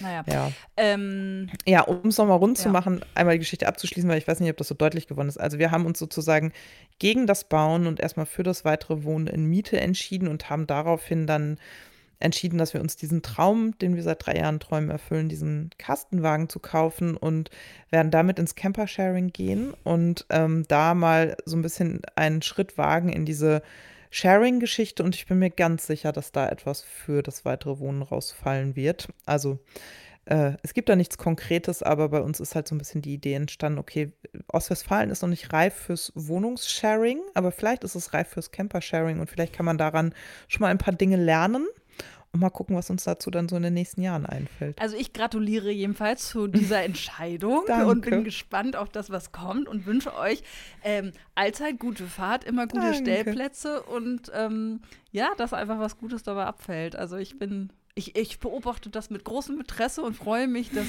diese fahrbare Unterkunft vielleicht dafür sorgt, dass wir uns auch mal häufiger wieder Ja, das wäre fantastisch, ne? Du, ich sammle dich dann einfach ein und, äh, Und wir dann fahren dann an die wir Nordsee. weiter. Ja, ich Mhm. bin dabei, du. Weißt du, apropos ähm, ähm, fahrbarer Untersatz, womit ich mich gerade beschäftige, Ne? was ich mir eventuell, das ist überhaupt noch nicht wirklich spruchreif, ich muss Ja. mich dem Thema annähern, aber was vielleicht bei mir bald einzieht. Na, Hast, hast du einen Tipp? ein E-Bike? Nein, Äh, ein Lastenbike? nein. Ein aber Auto? Bike ist schon. Ein Bike ist schon gut? richtig. Okay. Äh, Motorrad, Roller? E-Roller? Nee, Was denn? Okay, sag's. ein Rennrad. Ach, Quatsch. Ja. Echt? Ja, ich Krass. überlege, äh, unter die RennradfahrerInnen zu gehen. Wie kommst du da drauf? Ja, wie komme ich da drauf? Tatsächlich bin ich ein bisschen angefixt worden ähm, von einem äh, Mhm. der davon berichtete, wie er momentan so nach Feierabend einfach noch mal rausfährt hier ins Mhm. Bremer Umland und so den Kopf sich freiradelt und so. Und ich habe dem so zugehört und dachte irgendwann, Moment mal, also alles, was er damit verbindet und was ihm daran gut tut, das kenne ich auch nur in einem ganz kleinen Radius. Also ich bin ja Mhm. jemand, der Morgen- und Abendlicht gern mitnimmt, Fahrrad Mhm. fahrend. Ich genieße das total, noch mal eine Runde zu drehen an der frischen Luft. Mir kommen da immer gute Gedanken. Ich habe immer das Gefühl von, oh, ich habe einen Mini-Urlaub und komme raus. Aber mit Mhm. meinem normalen Fahrrad ist die Distanz natürlich überschaubar. Da fahre ich hier mal um den Werdersee oder so, ne? oder man fährt mal die Blocklandrunde. Aber das war's dann auch. Und Okay. ne, mit dem Rennrad, weil du schneller bist, hast du natürlich viel mehr Möglichkeiten, immer mal was anderes zu sehen. Dann kannst du nach Fischerhude fahren oder was weiß ich, nach Achim Mhm. oder hast halt viel mehr Strecken. Und ähm, ich habe keine Ahnung, ob das tatsächlich was für mich ist. Ich fahre unheimlich gerne Fahrrad und mag diese Runden drehen. Ob Rennradfahren das Richtige wäre, weiß ich nicht. Aber ich habe mich schon mit ähm, einer Bekannten äh, zusammengeschlossen, die ähm, wären, also einer ehemaligen Mitarbeiterin und die hat bei mir gearbeitet zu einer Zeit, wo sie gerade angefangen hat, für einen Triathlon zu Mhm. ähm, trainieren und hat sich auch ein Rennrad äh, angeschafft zu dieser Mhm. Zeit. Und ich weiß noch, wie das bei ihr so losging. Und mit der habe ich mich jetzt mal verständigt und habe gesagt, Mensch, erzähl doch mal, wie ging das bei dir los? Wie hast du dich da firm gemacht? Worauf muss man achten? Wie ist das so? Und habe mich mit ihr ausgetauscht und sie vermittelt mir jetzt hier in Bremen Kontakt zu einer Freundin, mit der ich jetzt einfach mal eine Runde drehen kann, um so ein Gefühl Cool. zu bekommen dafür. Und sie hat auch gesagt, du kannst auch erstmal irgendwie äh, ein paar Klamotten von mir haben, weil da hängt ja auch total viel dran. Ne? Ja, ja, also bis voll. man da also ich, ich gehe jetzt nicht in den Fahrradladen und sage, hallo, ich kaufe jetzt ein Rennrad für 3000 Euro. Also so nicht, sondern ich Mhm. äh, versuche jetzt mal irgendwie damit mal zu fahren und zu überlegen, kann das was sein? Kriege ich die Zeit unter? Es ist ja auch die Frage, kann ich das mit meinem Rücken gut aushalten? Das ist ja eine ganz Mhm. andere Körperhaltung und so. Aber ähm, es könnte sein, dass das vielleicht, ich könnte mir vorstellen, dass das ein Hobby, Schrägstrich sportliches Hobby ist, das gut zu mir passen würde tatsächlich. Aber ich weiß es nicht. Also ich näher mich dem gerade an. Interessanterweise kann ich mir das für dich total gut vorstellen, ja. Ich kann dir, ich finde das absolut logisch, was du mir gerade erzählst. Ja. Voll cool. Ja.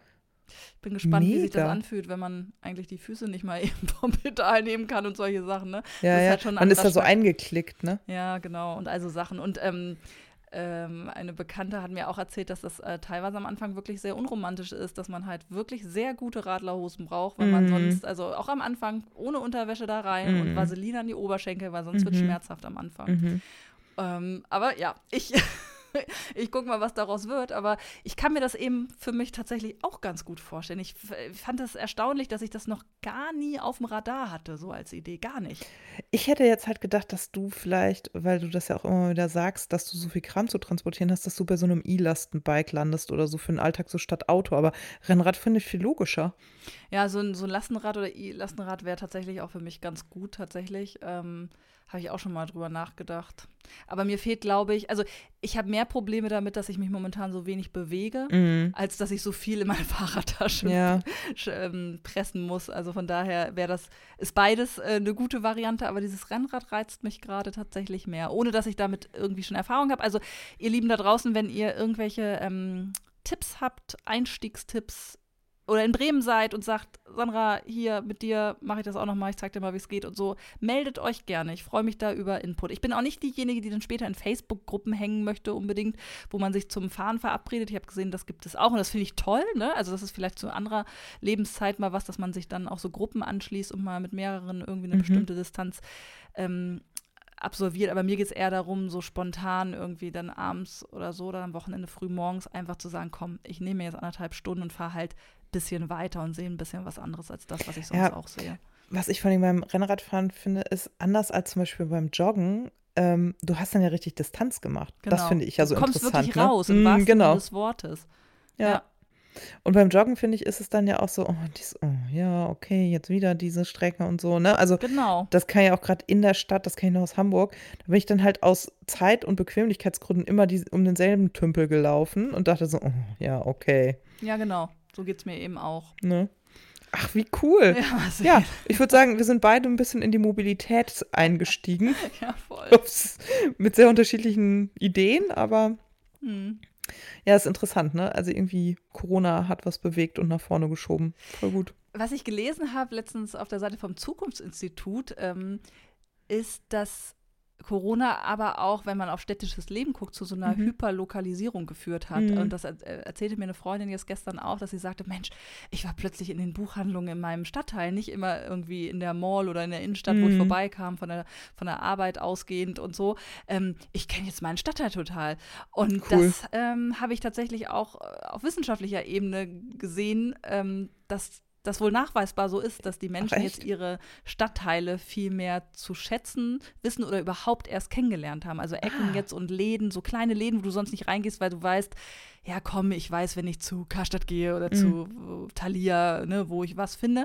Aber da das alles nicht so möglich war oder du nicht so rausgekommen bist, gehst du halt um die Ecke in den kleinen Laden um die Ecke oder Gemüseladen oder whatever, was halt auf war zu bestimmten Zeiten. Und ähm, ja, so viel zum Thema Mobilität nach draußen, danach drängt's, ne? Und Mm, gleichzeitig voll. hat man so sein direktes Umfeld, zumindest wohl in Städten, noch besser kennengelernt. Ja, aber ich kann das auch hier auf dem Land bestätigen. Ich habe auch ähm, während äh, der letzten Monate, statt beim großen bösen Internet A zu bestellen, habe ich dann äh, hier immer den, die lokale Buchhandlung äh, kontaktiert, weil die haben, äh, die Inhaberin hat einen total netten Service angeboten. Die hat ein Instagram-Profil. Und ich konnte der einfach eine Insta-Nachricht schicken und dann hat die mir einfach gesagt, wann das Buch da ist und dann konnte ich da so per Click und Collect vorbeifahren und das holen. Und das fand ich mega. Also das ist mir sowieso aufgefallen. Also hier auf dem Land steht und fällt für mich alles mit der Digitalisierung. Also ich merke das auch, ich brauche gerade eine neue ähm, Gyn-Praxis, weil leider meine Gynäkologin spontan in Rente gegangen ist. Und ich will eine Praxis, die ich per Mail zur Terminvergabe kontaktieren kann. Mich nervt es, zum, bei Ärzten anzurufen und in Warteschleifen zu hängen. Gebe ich auf, bin ich raus, mache ich nicht mehr. Hm. Und ähm, solche Sachen, ne? Also ich, für mich muss das digital gehen, gerade hier auf dem Land, wo die Wege weit sind. Und ich weiß nämlich noch, ich hatte gerade nämlich das Erlebnis, dass ich zu meiner Gynäkologin fahren musste. Ich brauchte ein Rezept. Ich bin dann 20 Kilometer dahin gefahren, um dort meine TK-Karte, also meine Krankenkassenkarte, auf den Tisch zu legen, damit die eingescannt wird und ich dieses Rezept bekomme. Ja, ja. Und bin 20 Kilometer zurückgefahren und dachte, das ist doch der größte Scheiß aller Zeiten. Das, auch muss gar doch nicht anders gehen. Ne? Also, alles mit dem Auto natürlich, mit dem Diesel. Ja, Ja, ist richtig. Mhm. Jo, da bin ich auch mal gespannt. Es soll ja jetzt diesen digitalen Impfausweis geben, oder? Mm, ich glaube schon, ne? Ja. ja, irgendwie da hängen wir echt hinterher. Das hat die Corona-Pandemie jetzt auch gezeigt rund ums Impfen. Also, wow, da, da geht eigentlich viel mehr, ne? Aber da sind wir echt mit unseren gelben Zetteln und so sind wir echt noch hinten dran. Wovor also, haben die Angst? Vor Cyberangriffen oder dass Gesundheitsdaten dann irgendwie missbraucht werden? Oder nee, ich glaube, die Idee, dass. Nee, die, die Infrastruktur des öffentlichen Dienstes ist halt nicht digitalisiert und die kann das nicht. Also da sitzen weder Menschen, die das umsetzen können, noch Menschen, die das bewerten können. Es gibt keine Experten, die sich, also es gibt dann so übergeordnete Datenschutzgremien, die halt in Deutschland traditionell eher kritisch sind. Aber wenn ich höre, dass jedes Gesundheitsamt eine andere Übermittlungssoftware hat und manche da halt einfach mit Bundeswehrsoldaten und Excel-Tabellen und per Hand aufschreiben sitzen, da, wo soll es herkommen, ne? Ich glaube, da fehlt einfach die Infrastruktur und die muss jetzt kommen. Und ähm, das heißt aber auch, dass da häufig wahrscheinlich einfach auch wirklich ein Generationenwechsel vollzogen werden kann. Also ich kriege das ja hier immer nur aus so einem Umfeld mit ähm, von Lehrer und LehrerInnen und ich möchte die überhaupt nicht schämen, darum geht es gar nicht. Aber ich bin da relativ nah dran und es gibt immer noch Leitende in Schulen, die sagen, ja, sorry, aber es gibt hier halt Menschen, die wollen das nicht so gerne. Und die Ach müssen so. dann halt auch nicht. So, mhm. wo man denkt, oh. Und es gibt dagegen aber super viele Engagierte, die dann aber in der, die halt auch nicht ankommen und so. Also, und ich glaube, das ist halt in vielen öffentlichen Bereichen einfach noch so, dass ja, und da wird jetzt, glaube ich, irgendwann ein mega Umbruch kommen. Also ich hoffe sehr darauf, ich spüre gerade so eine Aufbruchsstimmung, auch so eine digitale und hoffe sehr darauf, dass hier jetzt mal so ein Ruck durchs Land geht. Das wäre echt schön, finde ich. Wer war das nochmal mit dem Ruck durchs Land? Wo kommt das eigentlich Das weiß her? ich gar nicht. Ach, ein Politiker, ne? Naja. Ja. Soll, ich, soll ich unsere Sendung so nennen? Die, der, der Ruck durchs der Land. Ruck. Ruck durch die Mobilität Ruck, ich überlege mir was Schönes. Nee, mit Ruck wirst du, glaube ich, ja. nichts. Nee, es ist so ein Gefühl von, äh, also für mich ist das so ein bisschen so ein Leinenlos-Gefühl. Leinenlos. So fühlt sich, mh, mm, ja, so fühlt sich das auch an. Also ich habe das Gefühl, ich habe mich auch gedanklich endlich aus so oh, hätte, hätte Fahrradkette-Gedanken der letzten Jahre befreit. Was ich total gut fand, warte mal, was hast du gesagt, mhm. als, als das jetzt war? Ihr, ja, warten wir noch mit dem Kastenwagen, aber worauf warten? Und das fand ich total gut. Ich habe gesagt, die das Zeit ist ein Traum, der ja. gelebt, der, ich habe das Gefühl, das ist eine Idee, die gelebt werden will. Ja, aber auch diese, irgendwas hattest du noch formuliert und das, ja, dass, dass, dass man es jetzt machen muss, weil man einfach nicht ja. weiß, was in fünf Jahren ist. Und das ist so genau. ein Kalenderspruch, aber es stimmt einfach. Und je älter man wird, desto mehr hängt man an diesem Kalenderspruch und denkt sich, nee, nicht übernächstes Wochenende. Wir fahren jetzt auf den Waldspielplatz. Was weiß ich, was nächstes und übernächstes Wochenende ist. Ja, vielleicht wird das Wetter schlecht, egal. Und ja, Kastenwagen. Wer weiß, in fünf Jahren, pff, keine Ahnung. Ist ein bisschen ja, genau. Führerschein los, oder? Genau, genau. Also, genau, und das, das war halt so ein ganz großer Treiber, genau dieses Gefühl und ich glaube, das hat halt diese Pandemie am Ende dann auch einfach noch befeuert von, nee, also ganz ehrlich, jetzt guck dir das nochmal an. Wir denken das seit drei Jahren und träumen und haben hier einen Stapel Kataloge liegen und das Einzige, was uns daran hindert, sind die Kosten. Dann lass uns doch gucken, wie wir die Kosten in den Griff kriegen und nicht diesen Traum abschneiden. Also wie bescheuert ist das denn, wenn, und ja, ich weiß, das ist auch super privilegiert, sowas sagen zu können, aber ich, ich also da, das ist halt die Situation zu sagen, okay, und dann, dann baue ich halt kein Vermögen auf, dann investiere ich nicht in Aktien. Ich mache jetzt Kastenwagen. Und wenn die ganze Welt mir erzählt, dass Frauen jetzt in Aktien investieren müssen. Ist das so? Ja, ist gerade voll Trend in meiner Trend? Bubble. Ich muss, glaube ich, auch ein paar Also zwei Trends, erfolgen. die ich nicht mitmache. Kastenwagen und Aktienkauf. Ich bin aus beiden Trends raus. Ja, ich bin halt, ich finde es ja super, dass so eine Welle durchs Internet schwappt und Frauen finanziell bildet. Aber ich bin, also was diese Finanzstrategien angeht, ich kriege da nicht so einen richtigen, richtigen Griff dran, weil ich immer denke, okay, ich verstehe das alles, was ihr sagt, aber wenn ich es dann umsetzen soll, denke ich so, nee, fühlt sich gar nicht nach mir an. Und das ist bestimmt auch wieder ein Glaubenssatz und so, aber ich, ich weiß nicht, ich, diese, dieses Vorsorge Deutschland, hier noch eine Versicherung, da noch ein ETF, hier noch ein Aktienpaket, damit es auf jeden Fall und so, ich weiß nicht. Ich hab's damit nicht. Vielleicht ist das total das ist dämlich. Das ist so ein Optimierungsding. Für mich klingt das schon wieder so nach, hier kannst du noch was besser machen und da kannst du noch mal 5 Euro und so. Und dieses ganze Optimieren, das, da, davon bin ich wirklich müde. Keine Lust mehr, mich zu optimieren. Ey. Ich glaube, es läuft schon eigentlich einigermaßen gut hier. Ich will nicht immer noch mehr optimieren. Das macht mich selber. Also ich bin ja selber so, dass ich immer denke, noch besser, noch besser. Und wenn das von außen kommt, dann fühle ich mich noch bestätigt. Und wir müssen echt weg davon. Wir müssen davon weg. Wir werden alle bescheuert. Also ich kann da nur für mich sprechen. Ich werde davon bescheuert. Ja, und was mich halt so umtreibt, ist, ich meine, ich habe gerade sehr viel Geld für einen Kassenwagen ausgegeben und damit auch kapitalistisch gehandelt. Aber ich denke immer so, okay, jetzt, jetzt lernen Frauen halt in speziellen Seminaren, wie sie mit Aktien umgehen und diesem ganzen Kram und sich daran auch beteiligen. Ich lese diese Bücher und denke so, Aber dieses ganze Verhalten ist doch Teil unseres Problems, was wir auf der Welt haben. Und jetzt mache ich damit, damit ich meine Rente absichere damit?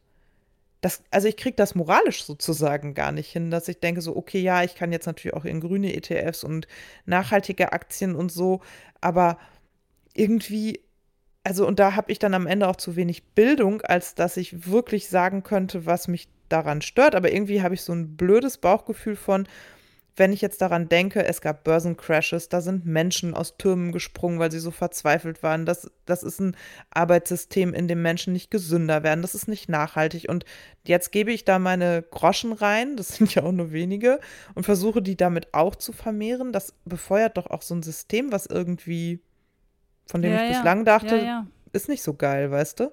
Das stimmt.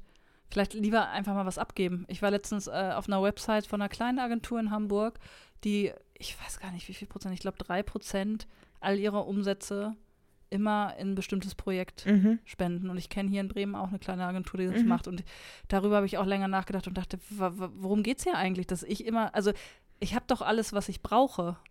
Also, Richtig. ist doch, warum soll ich denn jetzt mich noch mehr recken und strecken oder meinen Stundenlohn irgendwann hochsetzen oder in Aktien investieren? Also genau, damit ich dann was damit mache? Also werde ich dadurch glücklicher? Ich glaube nicht, aber werde ich da, werde ich glücklicher, wenn ich mal was abgebe? Vielleicht schon, ne? Also pff, Also ja. das war jetzt halt auch der einzige Punkt bei dieser Kastenwagenentscheidung. Ich habe heute Morgen gesessen und diese Versicherungsfrage ist so ein bisschen schwierig, wenn man das sozusagen auch mit vermietet und ins Sharing gibt, so, ne? Und dann, da gibt es Lösungen für eigene Plattformen und so, aber das passt für uns nicht so richtig. Und dann liest man halt diese Versicherungssachen und dann vergeht dir halt sofort der Spaß. Und ich war kurz davor, zu meinem Mann zu sagen, wir machen die Kaufentscheidung rückgängig. Du rufst da morgen an und äh, annullierst den Vertrag. Er so, hast du einen Knall? Was ist denn jetzt los? Ich so, ich habe mich hier tief in die Versicherungssachen reingerammt. Weißt du, was da alles passieren kann? Dann hat er mir den Laptop zugemacht und gesagt, es reicht jetzt.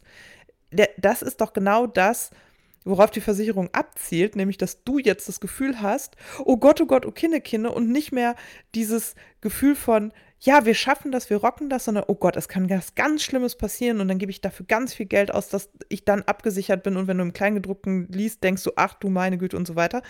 Und ich glaube, das gehört halt so ein bisschen auch zur deutschen Seele, dass man denkt, oh, ich muss mich gegen alles absichern und da kann was Schlimmes passieren und so, anstatt zu sagen, komm, lass uns jetzt drauf losleben. Wir machen das jetzt. Wird schon gut gehen. Hast du recht, ich kenne das nämlich von mir auch. Ich bin überhaupt kein, lass uns mal drauf losleben. ich sichere mich auch immer gern ab. Aber das ist natürlich, ähm, das macht Dinge langsamer oder manche Sachen passieren dann gar nicht, ne? weil ja irgendwas sein könnte. Und das versperrt einen natürlich auch ähm, Erlebnisse.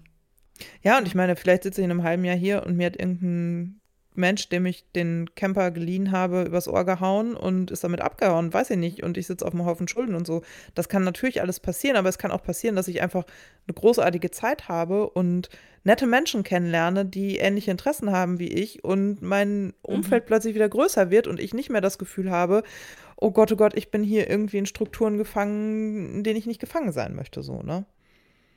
Also ich nehme das bei Freunden von uns wahr, dass die sich jetzt auch äh, tatsächlich so ein Netzwerk von Gleichgesinnten um sich herum Hm. aufgebaut haben und dann, wenn sie überlegen, wo es hingeht, jetzt äh, zu irgendeinem Landvergnügen oder so, dann auch immer fragen, ne, wollt ihr auch kommen? Und dann stehen die da halt zu zweit und so. Das Ja. glaube ich schon auch, dass das vielleicht ein Eintritt sein kann in neue Freundschaften oder so.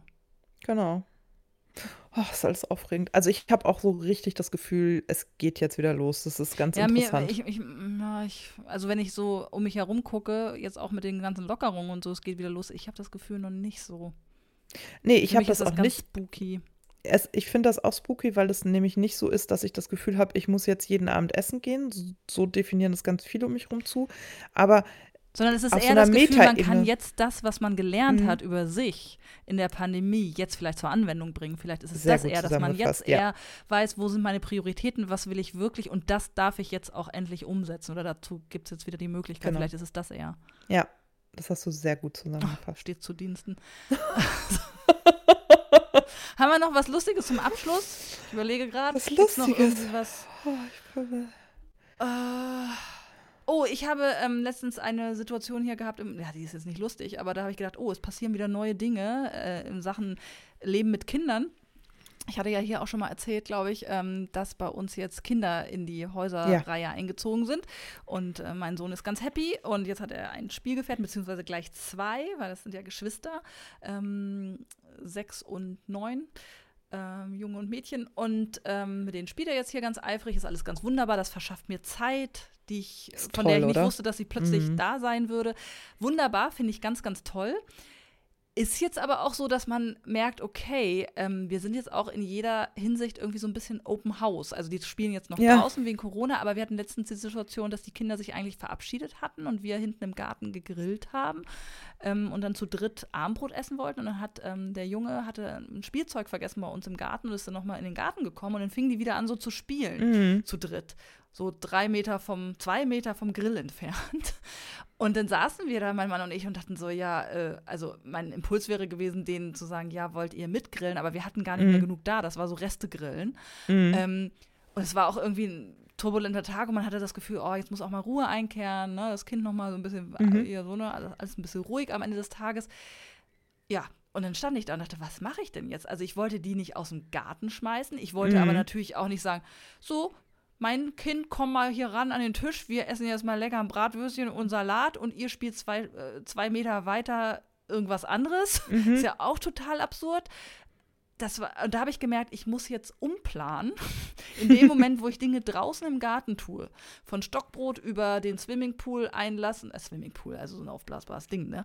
Ähm, oder den Grill anschmeißen, haben wir jetzt tendenziell hier noch zwei weitere Kinder. Was, was ich nicht schlimm finde, aber ich habe gemerkt, das hat mich total irritiert, weil ich damit nicht umgehen konnte, weil ich das noch nicht so auf dem Radar hatte. Also ich glaube, mhm. so, so zum Thema Wohnen auch und man öffnet sich und man kann nicht auf seiner eigenen Scholle so alleine sein. Mhm. Diese eigene Scholle bin ich halt so gewohnt, dass es ähm, fast äh, also dass ich so denke, hey, Moment mal, äh, wir grillen jetzt, ihr müsst jetzt nach Hause gehen. Aber es sind natürlich Kinder, die das überhaupt nicht auf dem Schirm haben und wo man, hey, sagt, Arme auf und komm, wir legen euch auch was auf den Grill, also mhm. also wenn wir was da haben. so, ne? Aber da du muss brauchst ich jetzt eine Notfall, umdenken. Du brauchst eine Notfallbratwurst. Ich brauche eine Notfallbratwurst. Mhm. Und einen Notfall TK-Blätterteig, um das um den Stock zu wickeln und so. Ja, ne? Mhm. Genau. Also das ist jetzt. Das ist nur ähm, Vorratshaltung. Mhm, mhm, also das ist, Aber ich verstehe dich, ich ja. Ich bin so, ich bin ja, ich habe da wenig Erfahrung mit, dass wir halt, oder bislang gar keine, dass in unserer direkten Nachbarschaft Kinder wohnen, die jetzt an unserem Leben so teilhaben. Was ich nicht, ich finde das gut und das soll auch mhm. sich so weiter etablieren und so. Ich merke nur, ich muss da in meinem Kopf äh, mich so ein bisschen drauf einstellen. ja, aber das ist ja auch, also so kann man es ja auch genau formulieren und sagen, oh, huch, ich merke gerade, äh, wir grillen hier, ihr seid noch hier, wir essen, wir haben nur noch drei Bratwürstchen, sollen wir die einfach durchschneiden und jeder isst ein halbes? Habt ihr auch Bock? ja. So macht mein Mann das dann ja. Hm. Von dem ich das lerne. Ja. Ich kann das nämlich auch nicht. Ich bin da Strukturnerd und denke, Ach, aber, aber so, ich hab doch jetzt und ja. jetzt müssen wir doch und, ja. und so. Und mein Mann macht dann einfach Sharing is Caring und ähm, sagt, ach, dann isst jeder eine halbe Bratwurst. Wenn du nicht satt bist, ich habe bestimmt noch irgendwo ein Brot, das kannst du dir schmieren. Ja ja, ich fand mich da auch nicht, ähm, also ich war da selber sauer auf mich, dass ich da so Doof, unflexibel ne? bin. Ne? Mm. Aber klar, jetzt hat man es mal erlebt, beim nächsten Mal ist man schlauer. Und, und äh, du teilst jetzt Kastenwägen, ich teile Bratwürste. Das ist das neue Zeitalter. Allein los. Auf geht's Auf in den geht's. Sommer 2021. Oh ja. Naja, gut, Ach, gut. Sandra, das war schön. Jetzt bin ich gespannt, wenn ich hier gleich auf diesen Knopf drücke. Wie unsere was Aufnahme passiert, ist. ob wir drauf mhm. sind.